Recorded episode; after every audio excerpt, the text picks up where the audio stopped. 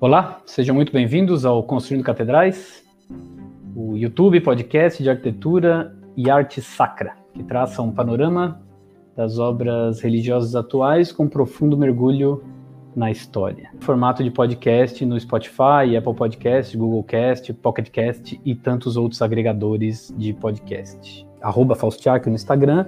No YouTube estamos no Arc Eduardo Faust.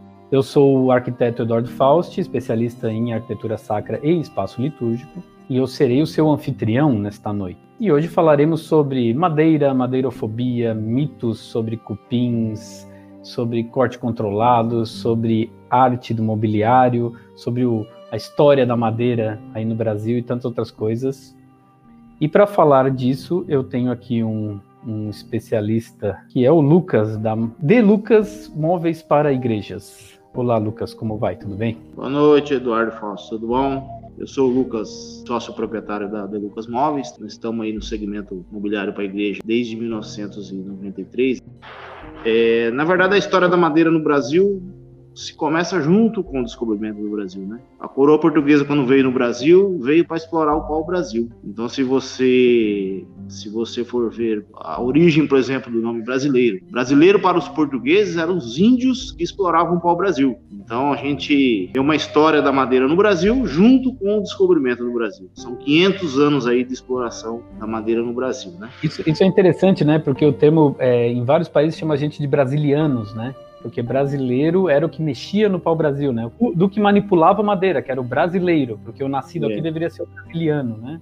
Brasiliano, justamente. Então, quando, quando a gente tem esse termo brasileiro, nada mais é do que o, o, o, os portugueses lidando com os índios na exploração do pau-brasil aí, nosso famoso pau-brasil que deu o nome a, ao nosso país. Naquela época se explorava o pau-brasil com a intenção de extrair o tanino. Tanino é uma pigmentação vermelha que existe no, na madeira do pau-brasil. Existem outras madeiras, jatobá é, e outras espécies, que também possuem o tanino, tá? Mas era o que se tinha na Mata Atlântica. Outro detalhe também, que quando os portugueses se deram conta de que a mercadoria estava ficando mais escassa, e eles tinham essa mercadoria no mercado europeu todo lá, se criou também é, o que a gente chama hoje de madeira de lei. Então ele se estabeleceu que a madeira de lei era aquela madeira que eles podiam explorar, entendeu? E se leva até hoje o nome das espécies nativas nossas aqui, as principais pelo menos, como madeira de lei, né? Mas assim, existem esses ciclos que eu estava falando, e aí a gente veio passando ao longo dos séculos aí e começamos a explorar outras espécies, tá? A partir de, de, de algumas, algumas espécies também conhecidas lá fora, como por exemplo, jacarandá da Bahia, cedro, própria peroba rosa, que é muito conhecida aqui na região. Se fez mobiliário no mundo inteiro, jacarandá da Bahia, e se tem ainda muitos móveis feitos. É uma questão assim de exploração, que a gente sempre falhou nisso, por quê? Porque nós temos uma variedade de espécies infinitas aqui, vamos dizer 4.500 espécies de madeira no Brasil, e se começou explorando de uma em uma, intensificadamente, sem a preocupação de que ela poderia acabar, entendeu? Mas isso é cultural, né? O mercado pedia o pau-brasil naquela época e se explorava o pau-brasil. Se pediu o jacarandá da Bahia, se explorava o jacarandá da Bahia. Se pediu aí ó, cedro, a peroba, e assim foi se fazendo até chegar na embuia, e assim por diante nas outras madeiras também, né? Mas assim, se explorou muito a embuia no sul, a canela, né? É, quem é da região sul sabe disso, né? Hoje a embuia está, como a araucária, ela está é, ela não pode ser explorada, só com algum manejo em algumas regiões, em algumas situações que, que se tem que derrubar uma árvore, né? Aproveita esse gancho para explicar para a gente o que é manejo florestal. E eu não sei se você. O, ou o selo FSC especificamente, ou quantos selos existem, como é que funciona essa. É, essa na parte? verdade, o selo FSC, FSC é um selo que veio para certificar que aquela empresa está fazendo um processo de manejo florestal. O que, que é o um manejo florestal? Né? Manejo florestal é você pegar uma área, tá? É, dividir isso normalmente em 25 partes e se explorar uma parte por ano. Qual é a intenção do manejo florestal? A intenção do manejo florestal é fazer com que você, explorando uma parte a cada ano, no final do, do ciclo de 25 anos você volte na primeira parte e explore novamente. Existem muitas, muitas dúvidas sobre isso, porque o manejo florestal também não é uma coisa que tenha muito tempo no Brasil. Então, o que, que, o que, que acontece? É, nós, nós compramos alguns fornecedores que têm manejo florestal aí 17, 18, 20 anos. A pergunta que se fica muito é assim: você explora uma área, um talhão, e você vai tirar a madeira dessa área, e você tira uma madeira, por exemplo, que tenha 100 anos, 200, 300 anos, e como você vai voltar daí 25 anos você vai colher essa madeira? Na verdade, a indústria madeireira, é, a indústria, isso é uma pergunta muito, muito questionada, né? Ah, o projeto de manejo não funciona, porque em 25 anos você não vai ter uma madeira de 100 anos lá para explorar. Na verdade, funciona assim. Numa mata tropical como a nossa, você tem um ciclo tropical que é o que? A semente vai germinar, a árvore vai crescer, vai se tornar adulta, vai envelhecer e vai morrer, vai cair e vai servir de esterco lá para as outras árvores. Isso é um ciclo. Isso pode durar 100 anos, pode durar 500 anos, pode durar mil anos, dependendo da espécie da árvore. Mas o que faz uma árvore engrossar, dentro de um mato que a competição é muito grande lá, é fotossíntese. E o que faz a fotossíntese é luz claridade, sol. Então, de certa forma, quando você abre uma área que você está explorando uma árvore, por exemplo, centenária, você está tirando ela, mas você está dando chance para aquelas que estão em volta, que estão ali também, às vezes, há 20, 25 anos, disputando um espaço lá em cima de claridade, mas elas não têm um diâmetro que serve ainda para a indústria madeireira, mas quando você tira aquela árvore grande, você cria uma abertura na floresta e aí você favorece a fotossíntese. O que acontece? Aquelas árvores que estão ali em volta, meia dúzia de árvores, dez árvores, enfim, a quantidade que seja, elas vão competir entre elas para saber qual vai ser a dominante. É assim que funciona. E essa competição é muito rápida, porque ela sabe que se ela ficar para trás, ela vai acabar se desfalecendo ou ficando ali estagnada por mais 100 anos, entendeu? Sim. Então, quando o madeireiro volta naquela área de 25 anos, você tem a soma daquelas metragens cúbicas superior àquela árvore antiga que você tem. Então, ao contrário do que se pensa, em determinada região da Amazônia, você vai ter o quê? Você vai ter mais volume cúbico do que você tinha no mato nativo. O, o projeto de manejo ele, for, ele fortalece. Outro dia eu estava vendo uma matéria sobre araucária na região sul do país, e a araucária, depois que proibiram qualquer tipo de manejo florestal com ela, ela vem se diminuindo, ao contrário. Por quê? Porque quando você tem um manejo, você está dando chance para tirando aquelas árvores mais velhas, você está dando chance para aquelas árvores jovens engrossarem e frutificarem. O projeto respeita muito a questão de, de árvores que estão em, em garapés, nascente de rio, as árvores mães que dão semente, essas árvores são preservadas, tá? É feito um estudo, o engenheiro florestal marca essas, essas árvores. É, eu não sei te falar assim com precisa, com preciso a, a, quantidade de madeira, mas eu acredito que aí de 6 e 7, 8 talvez árvores por hectare de terra. E dependendo da região, você vai ter um pouco mais, um pouco menos de volume. Mas é, eu acredito que esse, esse, esse, sistema de manejo florestal que a gente tem aqui no Brasil, é, se fosse mais bem divulgado, a gente já é um dos maiores exportadores de madeira nativa do Brasil, porém, a madeira nativa exportada, nem toda ela é assim legalizada. Então, a gente poderia ser um, um fornecedor de matéria-prima de madeira para o mundo, sustentado, tá? A maioria do madeireiro, ele quer, ele quer o projeto de manejo funcionando. Por quê? Porque ele sabe que ele vai ficar na mesma área, como eu já falei no início, a gente tem madeireiros que estão 17 anos na mesma área, explorando. Eles não têm intenção de derrubar aquilo, acabar com tudo aquilo e, pro, e seguir para frente. Já acabou essa época de que é, derrubava tudo que tinha e vamos para frente, vamos para frente. Porque eles sabem que essa frente tem um fim. Um dos motivos de eu te chamar aqui é exatamente por isso, para a gente tirar esses, esses, esses mitos. Do tipo, por exemplo, isso, corte, falou em madeira que vem do Pará, o povo já se apavora. Já imagina aquelas queimadas, sei lá, aquele desmatamento absurdo lá. Então diz assim, não, não, vem para lá, mas vem de corte controlado. Eu, Tanto que a gente acabou de, você acabou de comentar como funciona o corte controlado. Você veio traçando ali as madeiras que eram exploradas nesses tempos aí coloniais. Eu sei que tu é um maníaco de madeira e usa é, madeiras específicas de, de espécies que você faz uma pesquisa própria e faz testes próprios com as madeiras. Mas sim, sim, sim. tirando o seu caso, faz essa pesquisa, quais são as madeiras básicas que o brasileiro tem usado hoje? Itaúba, Cedrinho, essas que é fácil de achar numa madeireira. Então, já, e voltando lá naquele começo lá que a gente tem o costume de se explorar uma espécie só. Hoje no Brasil a gente tem aí talvez 25, 30 espécies comerciais, tá? O que são chamadas de espécies comerciais? Aquela que o madeireiro indica no, no, no, no manejo florestal para se explorar. Ele não vai explorar uma espécie que ele vai pôr na serraria, ele vai serrar, vai beneficiar e colocar lá no seu pátio para venda e não vai ter conhecimento com o público e o público vai acabar não comprando, tá? É, eu acredito que o grande, a grande dificuldade no Brasil, o que, que é? O preconceito de se aceitar novas espécies, tá?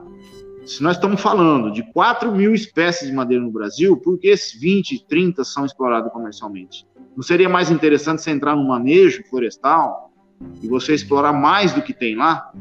Então, é, o que, que acontece hoje? É, se, hoje? Hoje se explora muito, se você for falar em construção civil, se explora muito a garapeira, o cedrilho se explorou muito para caixaria da construção civil, para caixaria de, de, de é. para formas de concreto, enfim, para é, tábuas é, de andame.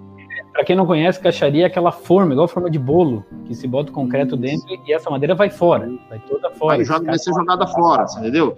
E não é uma madeira para isso. Tanto é que agora, nos últimos anos, principalmente aqui na região sudeste, se entrou o Pinos, né, para caixaria. E o Pinos tem ganhado assim uma força grande. É, mas o que fez o Pinos entrar na caixaria foi questão, é, foi questão de preço, né? Então, se você tem um preço mais atrativo, e você tem uma madeira que você vai usar uma vez ou duas vezes só, então não tem, não, tem fundamento você usar uma madeira nativa para isso, né? Então, ela, a, a, o cedrilho acabou ficando caro, é, questão de frete, de logística, porque tudo isso é muito caro, né? Nós estamos aí, é, nós estamos na região, por exemplo, de Presidente Prudente, que é interior de São Paulo, e hoje a gente paga aí de 300 a 400 reais a tonelada da madeira para se colocar aqui na indústria né? Então, você já imaginou você pagar aí 300, 400 reais a tonelada para você trazer de lá para cá, está aí quase com 50% desse valor do Pinus. Então, seria interessante, e é interessante você usar o Pinus para isso aí, entendeu?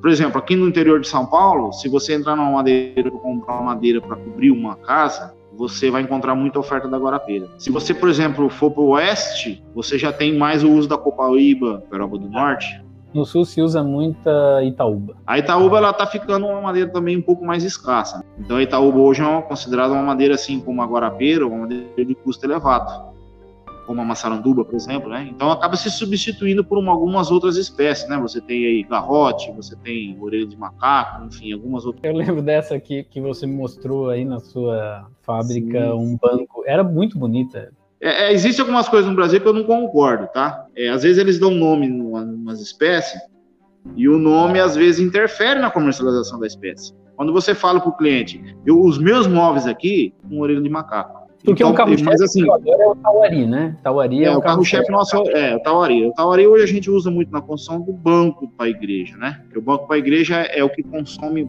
maior quantidade de matéria-prima, né? Mas aí existem as espécies que a gente usa para fazer por exemplo, você vai fazer uma porta, a gente usa a peroba mica, nós temos a peroba rosa, que não é a peroba rosa da região aqui nossa do sudeste, mas é a peroba rosa que tem em Rondônia, tá? Ela é uma tá. peroba rosa, é classificada como peroba rosa, é da espécie da peroba rosa, porém ela tem uma coloração um pouco mais clara do que a nossa que tinha aqui na, na região sudeste, né? Mas eu tenho, por exemplo, hoje a cabriúva também aqui, tem um pouco de jatobá, enfim, a gente tem um pouquinho de cada coisa. Eu sempre gosto de testar essas espécies aí, entendeu? Cedra arana. A própria orelha de macaco foi um teste que a gente fez, tá? A gente trouxe aí um lote e, e andou testando. Eu sempre falo assim, Fausto, não existe madeira ruim. A natureza ela foi, foi muito generosa com a gente, tá? Aqui no país. E eu sempre falo assim, ah, o pessoal reclama muito e fala assim, ah, mas madeira, essa madeira não presta, essa madeira entorta, essa madeira racha. Você tem que definir para que cada espécie seja usada para cada uso. Então, se você, se você parar e, e falar assim, ó, eu vou usar uma espécie que movimenta mais, então você não pode usar, por exemplo, essa espécie para fazer uma porta de igreja. Então, se você vai usar uma espécie, ah, eu tenho uma espécie que que ela tem menos problema com, com, com umidade, por exemplo. Olha, essa espécie tem, ela tem problema com umidade, você não vai poder é, fazer uma, uma, uma, uma, obra que tome sol e chuva, por exemplo. Então você vai ter que usar essa madeira numa parte, na parte interna da obra, que aí ela não vai tomar sol e chuva. A gente falou de madeira de lei, mas a gente passou por pinos, falou de pinos. Então eu queria que tu falasse um pouco o que é madeira de reflorestamento e eucalipto, basicamente essas duas, mas qual é o, que, que é madeira de reflorestamento? Quais são é, na verdade, na verdade é assim, funciona assim, tá? A gente chama de madeira nativo tudo aquilo que tinha no país. E a gente chama de exóticas aquelas que trouxeram de fora do país e se plantaram aqui, se cultivaram e a gente usa, tá? Quais são as mais conhecidas no Brasil hoje? O eucalipto é uma madeira muito conhecida e é uma madeira exótica. O pinus, o pinus foi introduzido na região sul, se eu não estou enganado aí, final da, da, década de 60, dos anos 70, se introduziu o pinus na região sul, principalmente Santa Catarina e Paraná. Qual foi a intenção deles? Eles exploravam lá o que eles tinham de nativo, que era as matas de araucária, né? Isso foi se esgotando. Houve uma intenção de fazer reflorestamento de araucária, existe alguns reflorestamentos de araucária, mas se notou assim uma, uma demora no crescimento. Eles acharam que que não tinha um rendimento de público muito bom. Trouxeram essas espécies, tá? O pinus ele é originário aqui nas Américas, na América Central e América do Norte. Há, uma variedade muito grande de pinos, de espécies de pinos no mundo, tá? Só para você ter uma ideia aí, talvez 600 espécies de pinos. Lógico que cada região tem uma espécie diferenciada é uma que cresce mais na região de frio, outra que cresce mais numa região de faixa tropical também.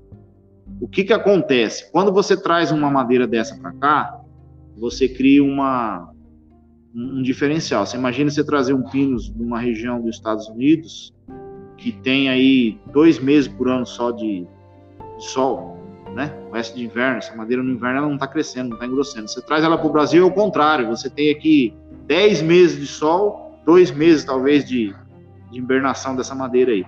Então, o que, que acontece? Às vezes, uma espécie aqui no Brasil, que você tem um corte aí com 20, 15 a 20, 25 anos, no país de origem, você tem aí isso em 50 anos, 60 anos, né? Então, é, é mais uma, uma facilidade aqui que a madeira que a madeira encontrou no país, que foi esse clima tropical nosso aqui, né? Chuvas, enfim, tudo isso aí.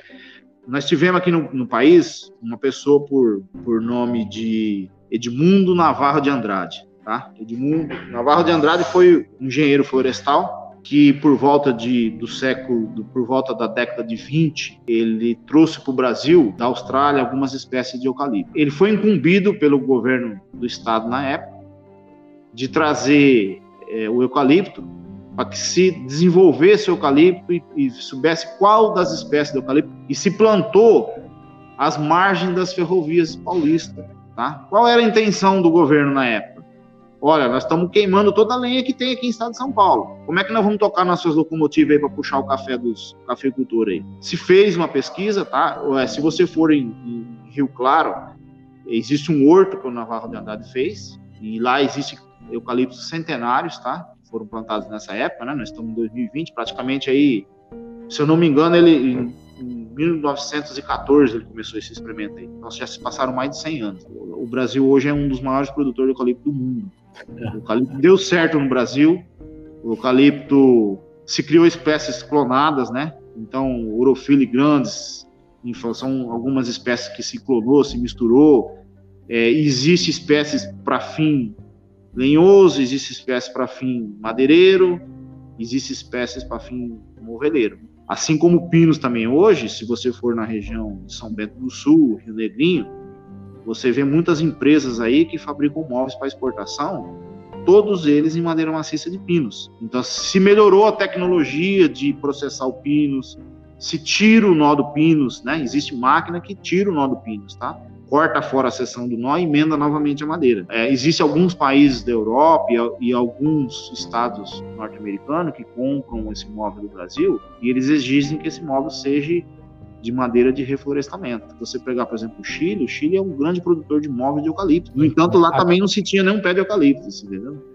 A indústria madeireira, a indústria madeireira, diferente de outras indústrias, se você é um, é um metalúrgico e você depende do aço, depende de uma matéria-prima como o granito, se você depende de uma matéria-prima nobre, você depende da natureza e isso não se faz do dia para a noite. Né? Imagina uma rocha de granito, são milhares, centenas de milhares de anos para se formar.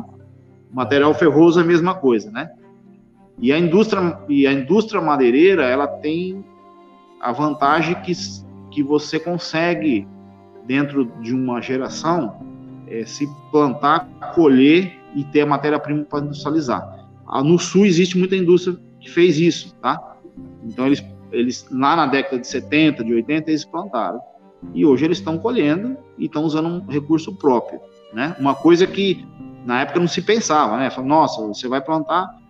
Nós temos aqui, tá? De Lucas Móveis tem reflorestamento, tá? Nós temos aí é, espécie de pinos caribeia, temos pinos taeda, e, e, e, os últimos dois reflorestamentos que a gente fez, a gente fez com mogno africano. Tá? O mogno africano também vem ganhando um espaço muito grande no Brasil. Qual é a nomenclatura nova para madeira de lei? Que madeira de lei é uma nomenclatura velha, né? Tem alguma nomenclatura nova para isso? Pra, porque existe a de reflorestamento, existe a não, ainda é madeira nativa, né? Ainda existe, a madeira de lei é a mesma. É a mesma que os portugueses fizeram com o pau-brasil lá atrás, tá? Madeira certo. de lei. Quais são as vantagens e desvantagens pinos eucalipto contra escolhe Outras uma de espécies lei? nativas? Existem vantagens e desvantagens para os ambos os lados, tá? Se você, se você for na, na, na questão da, da madeira de reflorestamento, você tem uma vantagem do quê? Disso que a gente estava falando, tá? De você poder fechar o ciclo. Nós temos madeira de reflorestamento de 22 anos pronto para uso. Nós não estamos usando ainda porque demanda de processar essa madeira, enfim. Mas ela não estraga, não é uma, uma, uma cultura como, por exemplo, você plantar uma melancia. Chegou no dia de colher, você é obrigado a colher, senão você vai perder lá na roça. A madeira, ao contrário disso, quanto mais tempo ela passar lá, é como o vinho, né? Mais tempo o vinho fica bom guardado. A madeira, quanto mais velha ela tá lá, mais ela vai ter diâmetro, mais ela vai ter massa florestal, maciço florestal seu aumentando e você vai tendo uma cubagem maior e você vai tendo um rendimento maior daquela floresta. Qual é a desvantagem da madeira de reflorestamento? O preconceito que existe atrás dela. Ah, por que você não usa o eucalipto? Eu não uso eucalipto porque se eu fizer, por exemplo, um banco de igreja e for oferecer de eucalipto, é, ah, mas eucalipto racha, mas eucalipto empena. Não, o eucalipto para móveis, existe o eucalipto para móvel com uma densidade média, que ele já está seco, e aí ele vai ser processado de uma maneira correta, e aí ele não vai empenar. Existe madeira nativa que empena mais do que o eucalipto.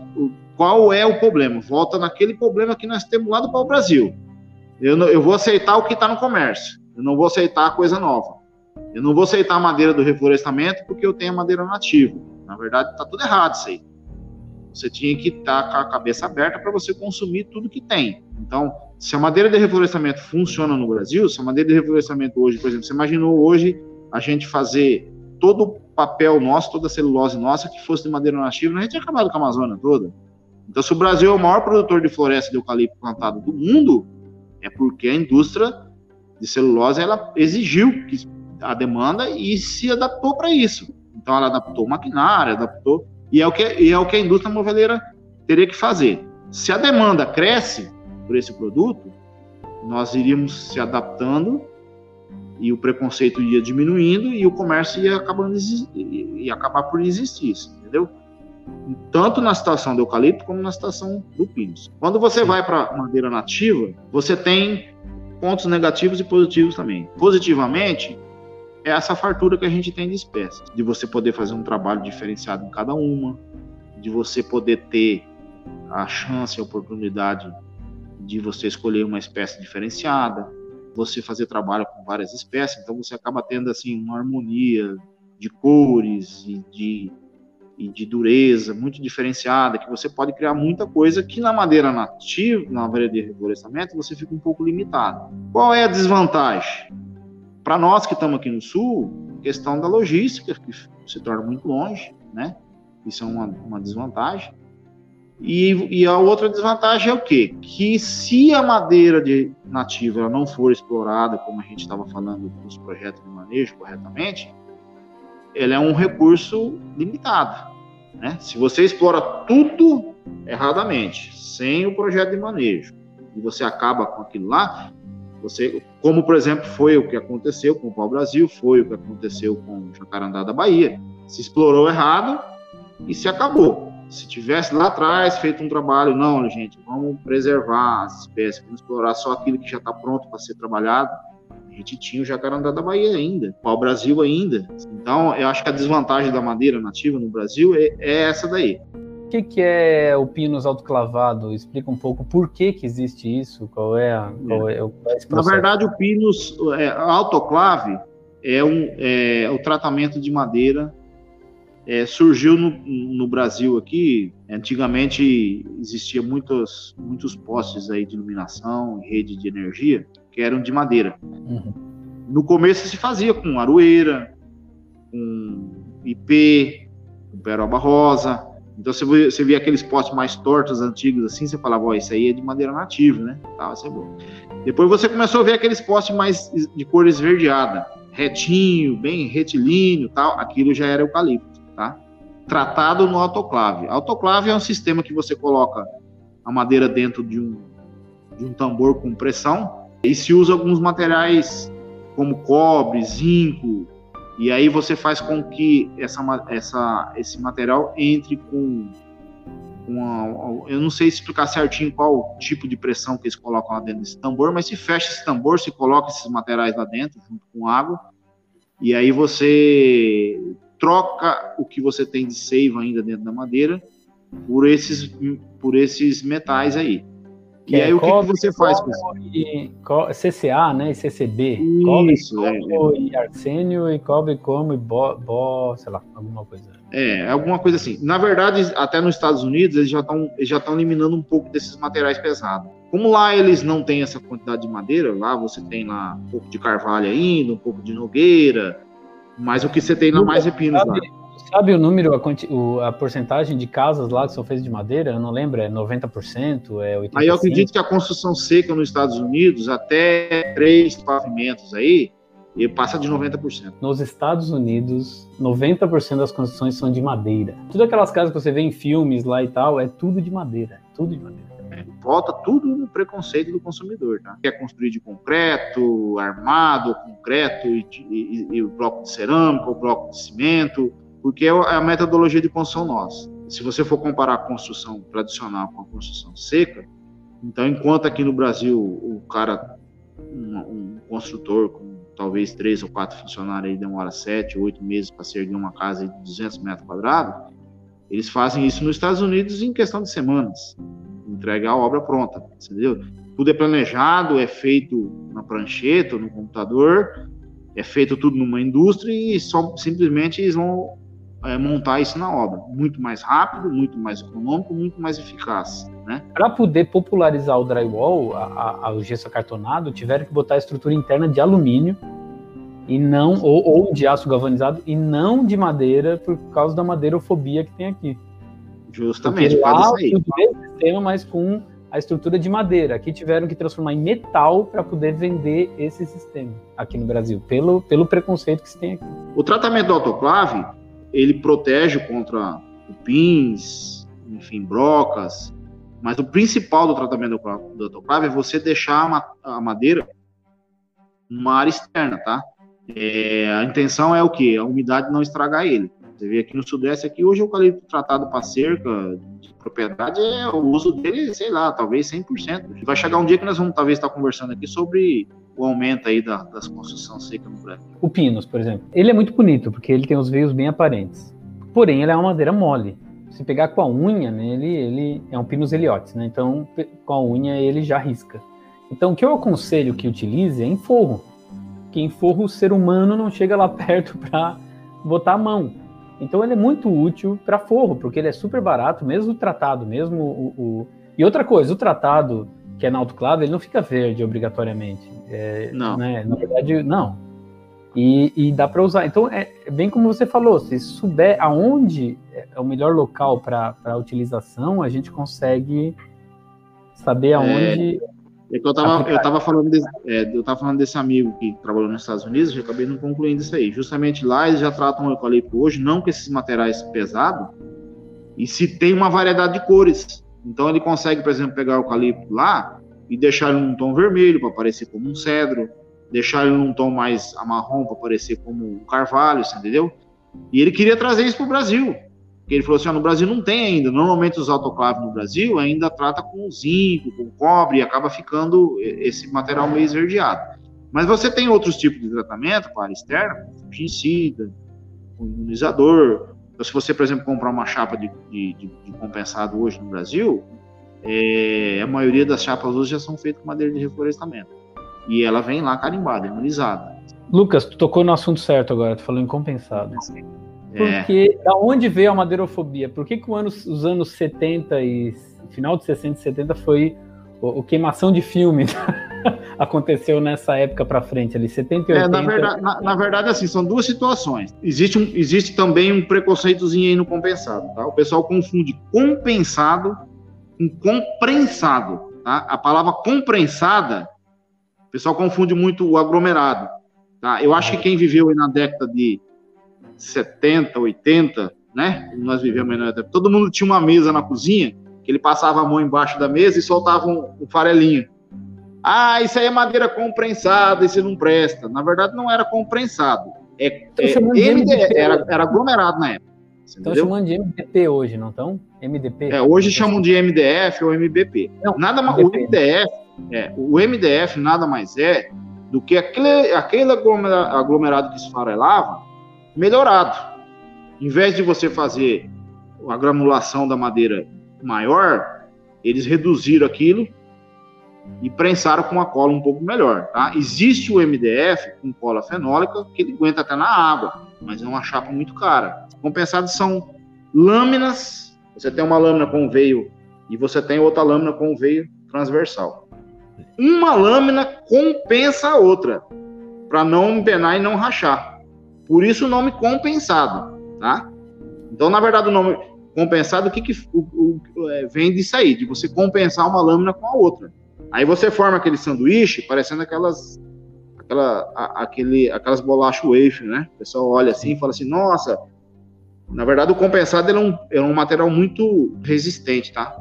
Para você ter uma ideia, é, o, a, a, indústria do compensado ela se fortaleceu na Primeira e na Segunda Guerra Mundial. É, foi quando eles desenvolveram a Brasil. A, o compensado ele é antigo. O compensado ele vem de 3 mil anos. Quem desenvolveu o compensado foi o antigo Egito. Se encontrou em Tuba uma cabeceira de cama feita de compensado, laminado com lâmina de ébano, na época que eles tinham lá. Mas quando os Estados Unidos necessitou de equipamento, principalmente para a Segunda Guerra Mundial, se desenvolveu muito o compensado, tá? Por quê? Porque se usou o compensado na construção de aeronave, né?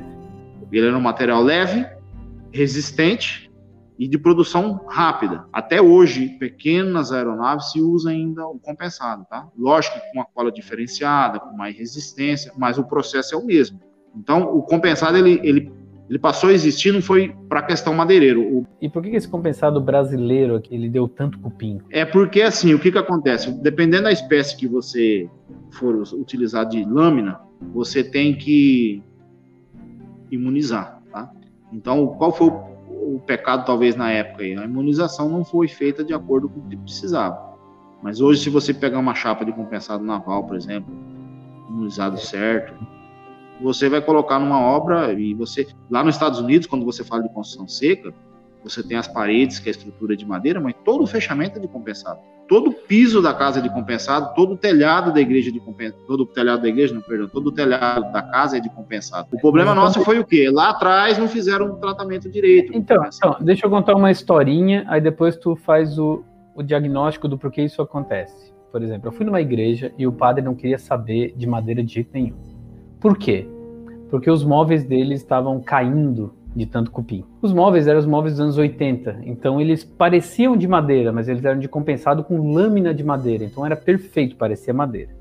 Mas ao mesmo tempo que aqueles móveis estavam caindo, havia sacra, tinha um quadro de Nossa Senhora do Perpétuo Socorro, tudo de madeira, estavam em perfeitas condições. Inclusive o Cristo era tudo de madeira em perfeita, perfeitas condições. Porém, como esses móveis deu tanto trabalho para ele, então ele não queria nada de madeira. Por que, que esse móvel incomodou tanto e aquela via sacra não? É, na verdade, que a via sacra possivelmente ela foi construída de madeira maciça, né? Assim como algum outro móvel. E talvez a lâmina que cobria esse compensado também seja da mesma madeira que ele usou para fazer a via sacra. Então, porque o compensado ele se classifica em compensado normal, sem foliação, que é o compensado básico, e existe o compensado foliado, tá? Como eu falei lá no antigo Egito, eles encontraram a cabeceira de cama de compensado, mas foliado, revestido. Aí o que que acontece? Você você faz um compensado dentro com madeira é, de densidade média leve, que pode ser, por exemplo, pinos, ou pode ser, por exemplo, a madeira nativa nossa, cacheta, por exemplo, todo mundo já ouviu falar da cacheta, tamanqueiro, algumas espécies de madeira brasileira que se foi usado muito na indústria de, de compensado.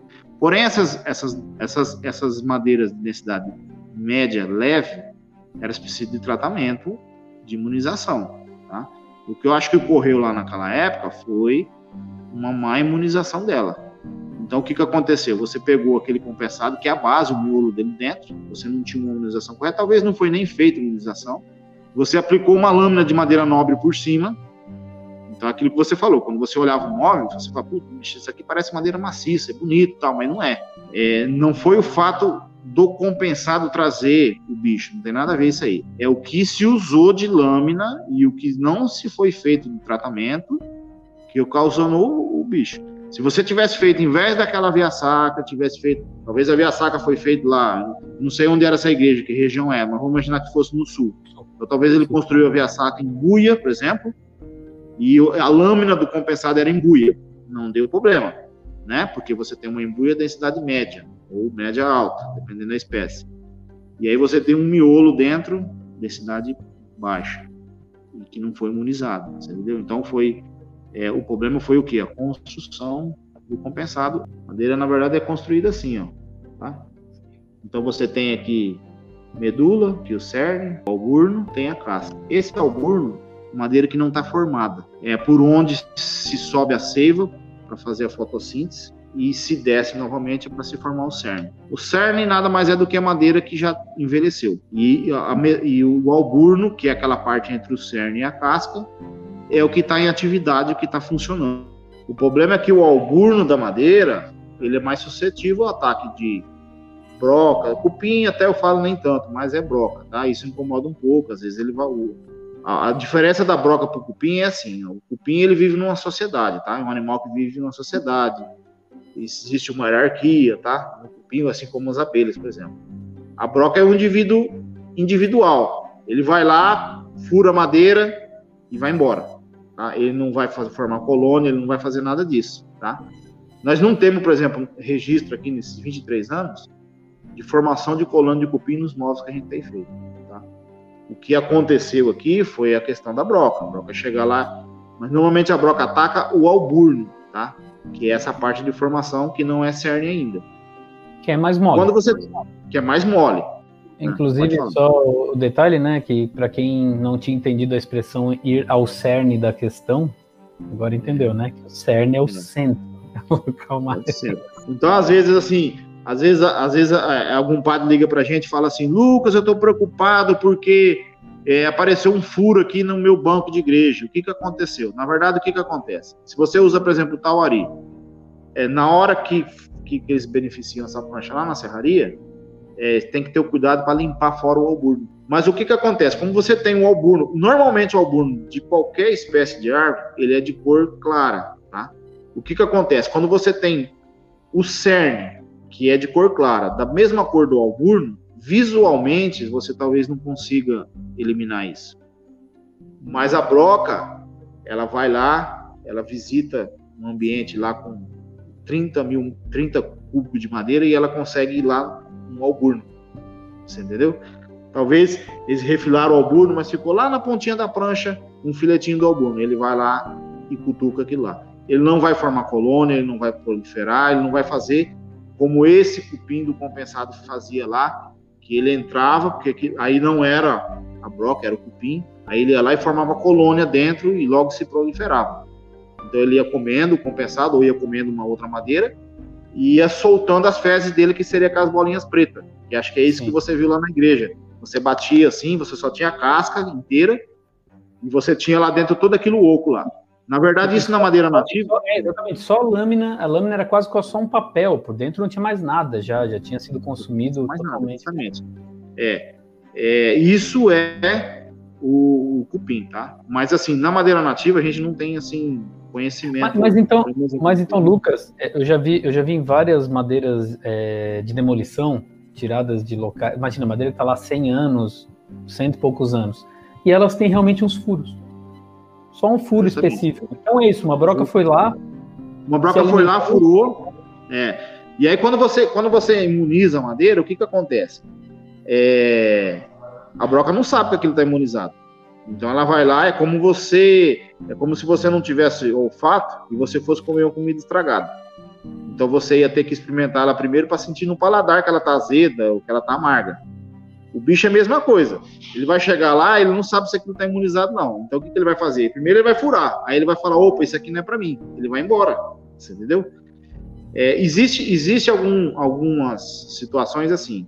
É, ciclos de corte de madeira, tá? É, é, tipo de imunização de madeira. Isso não é para toda madeira nativa, tá? Para as madeiras que tem é aquilo que eu falei, as madeiras que têm mais probabilidade de acontecer essa visita é, indesejada aí, da broca, assim, entendeu? Agora, outro... com. Não, pode falar. Não, termina aí, termina aí. Não, é que tem outro detalhe que era que tu fale na sequência do fungo, do apodrecimento, da água. Bom, Depois eu quero é. que tu fale desse, desse terceiro elemento aí. Então, o que, que o que, que acontece? Quando você, quando você elimina, você elimina, por exemplo, ó, então eu vou fazer uma boa serragem, vou eliminar o brancal. Eu vou fazer uma humanização da madeira para que ela aguente mais. O brancal é o alburno, né? Na verdade, quando eu, eu, quando eu falo brancal, mas é assim, brancal é o nome popular do alburno, tá? Ah. Então é essa parte da. Então, quando, então, falam assim, ah, esse, esse eucalipto tem muito brancal, o que, que é isso? É o alburno. Olha só, isso eu não sabia mesmo. Isso aí, é. várias perguntas que eu faço aqui é Aquela pergunta é, que eu fiz que não sei, só que seria a dúvida, mas isso eu não sabia. O branco. Então, na verdade, na, é o alburno. Então. É o alburno, justamente. Brancal, por isso que eu falei que todo brancal tem a cor clara, independente de qualquer espécie. Então, por ter a, a cor clara, popularmente ficou conhecido como brancal. Então, se você chegar lá numa serraria, você fala assim: ó, eu quero uma madeira sem brancal. Ele vai serrar só as pranchas e vai filetar ela para tirar fora o alburno. Ou popularmente conhecido aí como brancal, né? Tá. Por isso que existe, por isso que existe assim, por exemplo, só para você ter uma ideia. Se você faz um tratamento do morão de cerco, tá? No eucalipto muito jovem, tá? Você tem um eucalipto que foi plantado com cinco anos, ele já foi dado corte, já foi para o tratamento da autoclave e colocou, mas ele, o cidadão fez a cerca lá na zona rural, a cerca não aguentou, não aguentou cinco anos, já apodreceu. Aí o cidadão fala assim: não, mas eu não compro mais eucalipto porque o eucalipto não presta. Na verdade, o que, que foi que aconteceu? Se você for lá e cortar o eucalipto, você vai ver que o eucalipto às vezes está com um diâmetro assim de 15, mas de cerne ele só tem 3 centímetros. Ah, o resto é brancal ou alburno. E aí não resolveu você ter tratado. Volta lá no começo do condensado, lá que eu falei. Assim, é, talvez se fatiaram errado a lâmina, talvez não trataram certo. Mas o brancal, você tem que, você teria que eliminar ele. E o fungo? Fala lá. Fungo, bom, fungo já é uma questão de umidade, né? Existe assim, por exemplo, madeiras de cor clara, elas estão suscetíveis mais. O pinus, por exemplo, para você ter uma ideia, é, no processo de secagem, se você não fizer, você passa um fungicida para evitar que, que aquela mancha azul, que é um fungo, que nada mais é do que o primeiro processo para começar podridão da madeira. Então você tem que eliminar isso aí. Você tem que secar bem a madeira é, de uma maneira que ela não, não pegue umidade para antes de secar você tá, tá com, com fungo. Por exemplo, na madeira clara que a gente tem, é, se dá preferência por, pelo, pela madeira que foi seca em estufa. Tá? O que, que é secar a madeira em estufa? Você vai acelerar o processo de secagem da madeira. Então você vai pegar, por exemplo, você serrou a madeira, você colocou dentro de uma estufa, a estufa vai tirar a maior quantidade de água possível no menor tempo possível. Tá? Isso vai, vai variar de 5, 10 a 15 dias, dependendo da densidade da madeira. E dependendo da espessura da madeira. Tá? É, o que, que acontece? A gente faz normalmente a secagem em estufa ou compra de fornecedor que seca em estufa as, essas madeiras de cor clara, que é para não aparecer a mancha azul, que é o fungo da podridão, entendeu? Então, você tem o que? Uma madeira que fica mais uniforme com a cor, porque se você for deixar ela secar, talvez no tempo, se pegar, um, por exemplo, madeira clara, normalmente o pessoal é, sempre serra na época seca, na época é, não da época das águas. Por quê? Porque se você lá na região norte, se você arrumar madeira nessa na época das águas, você vai ter muito problema assim. Você vai, ah, eu não tenho estufa, eu vou secá-la naturalmente. Aquela estufa que ia secar em 5, 10 dias, naturalmente ia demorar um mês para secar 30 dias. Aí o cidadão põe lá no pátio para secar em 30 dias e cai 10 chuvas em cima em 30 dias. Essas 10 chuvas vão manchar a madeira, você entendeu? Então, por isso que eles normalmente serram essa madeira na época da seca e deixa para serrar na época das águas a madeira de densidade dura, como por exemplo a peroba mica, como jatobá, como a itaúba, né, como ipê e assim por diante. Então teve uma pergunta aí é, que o cidadão fez assim: por que o angelim empena e racha? O que faz empenar a madeira é o comprimento do anel anular. Cada anel, quando você corta uma madeira, significa um ano de idade da árvore, tá? Então é possível você derrubar uma árvore, contar os anéis e saber quantos anos tem aquela, aquela árvore, certo? O que faz empenar a madeira é a tração do anel anular. Então você tem espécies, por exemplo, que o anel anular ele tem pouca força de tração. Então você tem pouco empenamento. Aí se você tem um angelim lá que tem mais anel anular, que tem mais força de tração, você tem mais empenamento. Bom, vamos lá, outra pergunta que fizeram sobre eu quero construir uma porta alta e qual madeira que não empena. Na verdade, o que, que acontece? Isso é, aqui atrás de mim, ó, existe uma porta. Essa porta tem 4 metros e meio de altura. Ela tem 10 centímetros de espessura, tá? Esses 10 centímetros de espessura é construído de que forma? Existe um, uma estrutura interna e depois existe um fechamento por dentro e por fora. Essa estrutura interna, ela tem 6 centímetros de grossura e o revestimento interno e externo tem 2 centímetros cada um. Então a soma dos dois revestimentos são 4 mais 6 da estrutura, se formou 10. Uma faixa aí de 3, 4 metros de altura, a gente ainda faz uma madeira maciça com 60 milímetros até 70 milímetros. Quando começa a passar dessa espessura, a gente vai optando por fazer uma estrutura interna, que vai ser a estrutura para a porta ficar de pé, e depois o fechamento dela. Tem na fábrica hoje uma porta, que a gente vai instalar de uma paróquia, que ela tem 7 metros de altura. Tá? Olha aí. Essa, essa porta está com 13 centímetros de espessura. Então, é, não é nem tanto a questão da, da, da, madeira, tá? Que a pergunta dele foi assim, né? Qual madeira eu uso para fazer uma porta alta? Não é qual a madeira você usa. Então, é o que eu falo? Dimensionar de acordo com o material, de acordo com aquilo que você está querendo fazer. Você entendeu? Se você for fazer um pé de cadeira de pinos, você vai fazer um pé um pouco mais grosso. Se você for fazer um pé de cadeira um IP, por exemplo, roxo, você pode fazer o pé da grossura de uma caneta BIC. Ele vai aguentar porque Sim. tem uma densidade mais dura. Mesmo na espécie do pinus, que em algumas determinadas áreas do reflorestamento nosso, de uma terra mais ruim um pouco, no sentido assim de ter uma pissarra, um, um solo mais infértil um pouco, você teve árvore que engrossou menos. Então você teve árvore lá que já está com 20 anos e que não chegou a 30 centímetros de diâmetro.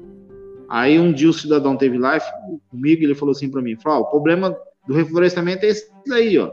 Você tem lá em cima um talhão que está com, com 50, 60 centímetros de diâmetro, tem árvore até de 80. Você chega aqui embaixo e você tem um talhão que está fino ainda. Essa madeira aqui não presta. Eu falei assim, não, essa madeira presta. Ele falou, o que que acontece? Quando você tem uma árvore, que ela já é uma árvore já com 20 anos, que ela tem pouco diâmetro, significa que ela tem mais anel anular por centímetro quadrado ali. Então você tem uma densidade mais dura. Então esse pinus eu tenho que separar ele para fazer um pé de cadeira, para fazer uma viga de telhado, talvez, para fazer um, uma, uma, coisa que vai ter mais força mecânica, vai exigir mais, mais pressão mecânica aí, entendeu? E você usar o pinos mais grosso, que tem uma densidade mais leve, para fazer um outro tipo de. Então, mesmo dentro da própria espécie de madeira, você encontra é, é, situações diferentes. Isso para madeira do reflorestamento e isso para madeira nativa também. O resumo do que está me falando é que o problema da madeira é falta de conhecimento, então. Dimensionar, você tem que saber qual uso para cada. Não existe madeira ruim, existe serviço feito ruim na madeira. Você poderia fazer uma igreja de eucalipto? E, claro, sem problemas. Mas o que eu fiquei mais, é, eu não vou dizer decepcionado, mas essa igreja ela foi, ela foi divulgada em em um site italiano, outro português. Foi, nossa, teve uma aceitação muito legal, teve uma mídia muito legal essa igreja. Em comentários de pessoas, num grupo especializado, assim, de pessoas que entendiam, muitos olhavam essa madeira e diziam: Meu Deus, que desmatamento. Eu quero ver as madeiras na floresta, não quero ver as madeiras colocadas numa obra. E eu acho interessante que eu lembro de um estudo antigo que dizia que um pilar de madeira gasta uma madeira para fazer, mas um pilar de concreto gasta seis madeiras que um pilar de, se ele fosse de aço, seria 16, não, eu não lembro o número agora. Eu sei que se fosse de alumínio era cento e cacetado, sabe? Isso é altamente ecológico, digamos, em relação ao, ao custo da, da matéria-prima. Sustentável, né?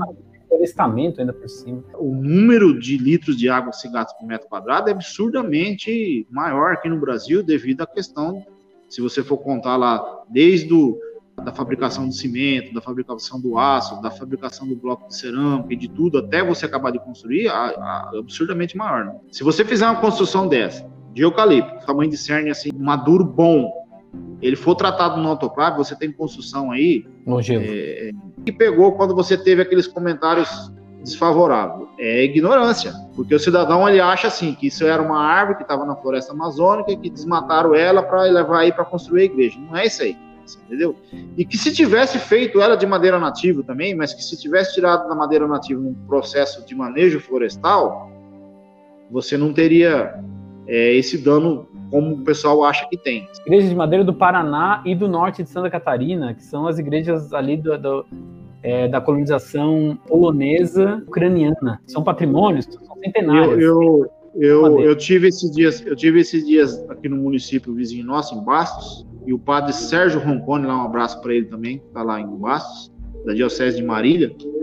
Ele fez um trabalho legal lá, porque a, a, a paróquia completou 80 anos. Em comemoração aos 80 anos, eles reconstruíram a primeira igreja de madeira da cidade. Eu aconselho que, nesse caso aqui do Paraná e de Santa Catarina, vocês visitem Malé, é o nome da cidade, anota aí, coloca lá no Google Earth, Malete, se escreve, Malete, que tem uma igreja fantástica toda de madeira, com uma cúpula no meio. Também tem de Taiópolis. Bem, essa região perto de Papanduva. Quisem essa região de Malé que vocês vão ver várias igrejas de madeira, vale a pena visitar. E outra coisa interessante foi esse livro aqui, ó, que é do Luca Bertolini, materiais de construções, que fala de patologias, ele tem um capítulo de madeira. Isso aqui é para tirar todos os preconceitos, todos os métodos do que, que realmente estraga uma madeira. Ele fala sobre fungos, sobre cupins, sobre brocas, e ele tira várias lendas. É uma ótima leitura e um ótimo manual para para acabar com esses mitos né, sobre, a, sobre madeira. Eu, eu vi uma palestra de uma empresa de metal falando as vantagens da construção leve como não tem desperdícios, como no projeto se projeta tudo antes e só vem e monta, então já vem tudo pronto, então a construção acontece super rápido, em três meses você faz uma casa e tal, tal, tal, tudo isso. E eu só fazia assim, né, tipo, a gente já tem aqui, é madeira, madeira a gente já tem, já tá tudo já aqui tem. já, não é novidade isso. É porque a gente substituiu por empilhar tijolo e fazer forma e botar o concreto e tal.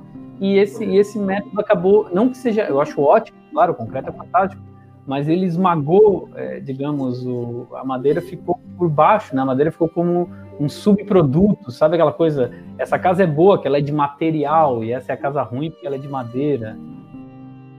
É uma pena, infelizmente é, a gente regrediu nesses anos. Se você tinha uma colônia aqui que construiu muito com madeira, e você mostrou aí as igrejas antigas do Paraná, então, quer dizer, eles foram mais inteligentes que nós na época, porque eles construíram com o que eles tinham, mas tinha o conhecimento correto para construir.